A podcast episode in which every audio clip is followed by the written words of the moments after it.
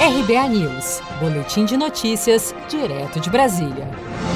Nova Zelândia anuncia que não tem mais casos ativos da Covid-19 no país. Com 5 milhões de habitantes, o país é considerado referência no combate à disseminação do novo coronavírus. O número de infectados na Nova Zelândia, ao todo, foram de 1.154 desde o início da pandemia, e o país registrou apenas 22 óbitos pela Covid-19. Enquanto isso, o Brasil ainda não passou pela fase mais crítica da doença, afirmam especialistas. Para eles, o Brasil ainda nesta semana assumirá o segundo lugar no ranking de mortes no mundo por Covid-19. O presidente Jair Bolsonaro foi questionado em entrevista nesta segunda segunda-feira sobre os atrasos nos envios do balanço nos últimos casos emitidos pelo Ministério da Saúde sobre a pandemia do novo coronavírus. Tem que divulgar os mortos no dia.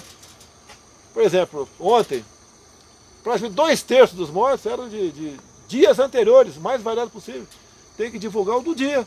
O resto consolida para trás. No Brasil, o último boletim apontou 18.912 casos e 525 mortes. O total de casos no país é de 691.758 e de óbitos 36.455 desde o início da pandemia. O número de recuperados soma 283.952 pacientes.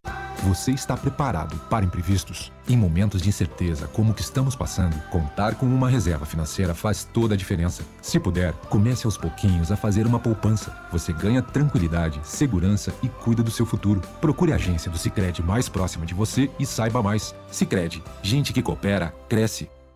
Com produção de Gisele Monteiro, de Brasília, Daniele Vaz.